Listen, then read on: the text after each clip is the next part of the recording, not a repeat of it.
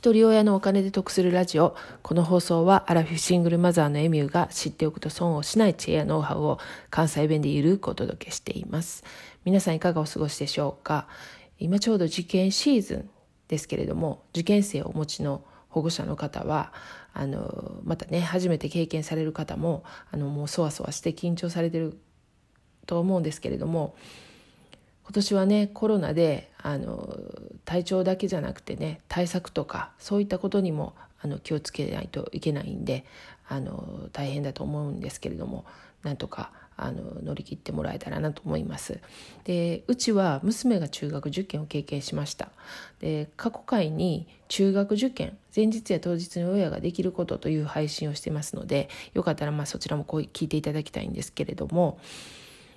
あの合否のね発表がねあの今はもうインターネットの方で発表されたりっていうことがほとんどだと思うんですけれども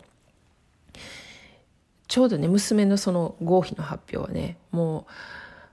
昔ながらのあの壁に、えっと、受験番号が 記載されるっていう形で今考えたら本当に貴重な経験できたなと思うんですけれどもで第一志望のね合格発表を見に行ってであのその時娘の受験番号はありませんでした。で周りはやっぱりすごい合格したって喜んでる子もいてたらやっぱりもうシュンってなってる子もいてるような状況でで娘はあのやっぱりちょっとショックでねあの学校後にするんですけど、まあ、その時はねえっとまあ、第二志望もまだ残ってたんでとりあえずもう気持ち切り替えてあの YouTube のをね一緒にね見てあのフィッシャーズですかねそれ見て もうずっともう今日はもう勉強せんでいいやんって言って見てケラケラ笑いながらあの気を紛らわしてたのを覚えています。でその後ねもうあの第二志望が1週間後に試験があったんであの、まあ、まだね勉強しないといけないんですよね受験勉強ね。でもうほとんどがねみんな合格してるんで塾に来ることもなかったんですけれども娘はまあ一人でね1週間あのほとんど誰も来てないような塾に毎日毎日通って第二志望に向けてあの勉強していましたで第二志望はね一次試験と二次試験っていうのがあったんですよねで一次試験の合格発表行って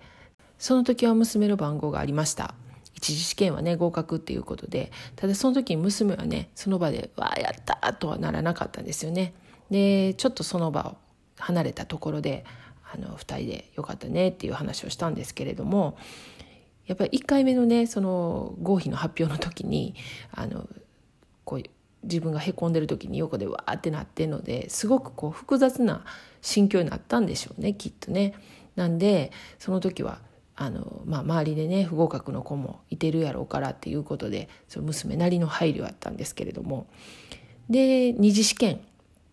あのまた会ってでその後見に行ったら不合格やったんですよね。でもうそのさすがにねそれはかなりへこんでました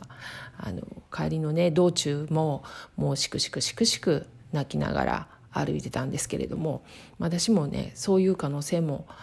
あるだろうっていうことであの最悪の状況を想定してもうその日はあのもしそうなったら映画を見に行こうって決めてたんで一緒にご飯を食べてその後映画を見に行きましたで確かにその時「えーと、君の名は」がやってたんでそれを見に行ったんですけれどもまあちょっと気が晴れたか晴れてないかちょっとわからないですけどちょっとその後もまあ引きずってましたね当分の間は。であのちょうどね今合否の発表も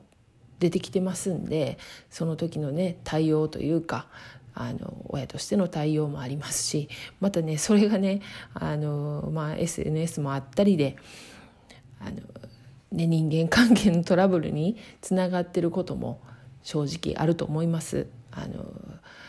合格してない人もいてんのに合格の発表の投稿してるとかあると思うんですよね。まあただまあ正直ねその私の個人的な意見なんですけどやっぱりそういうのもあの SNS もね今はあるあるっていうかもう個人の自由なんであのもうそういうことをね気にしてるとあの何もできなくなってしまうしもう登校もできなくなってしまうし、まあ、かといってその配慮のなさすぎるっていうのも、まあ、考えものだしあの、まあ、そういったところのバランスがすごくやっぱ難しいなと思うんですよね。娘はね、えっと、当時12歳だったんでその12年しか生きてなくてあの人生の終わりぐらいに思ってたかもしれないですねその出来事がね。でももうその後も中学生になって、えっと、ハンガリーに移住してまたハンガリーでも2つぐらい学校行ってでまたこっちに帰国日本に帰国してでその後もちょっと変うまくね本当は高校1年生なんですけどうまく編入ができなくて、えーと、今中学3年生としてあの地元の中学通ってるんですけれどもあのちょうど高校受験の受験生です。でまあそんなねあのジェットコースターみたいな人生なんですけどまああの本人めちゃめちゃ楽しんでます。あのいろいろ辛いこともあったんですけど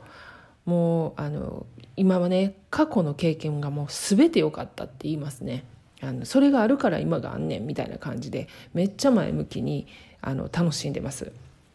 でやっぱり経験ってすごいなと思うんですよね。あの辛い経験もねあのしてみないとやっぱりその人の立場ってわからないですしあの逆にね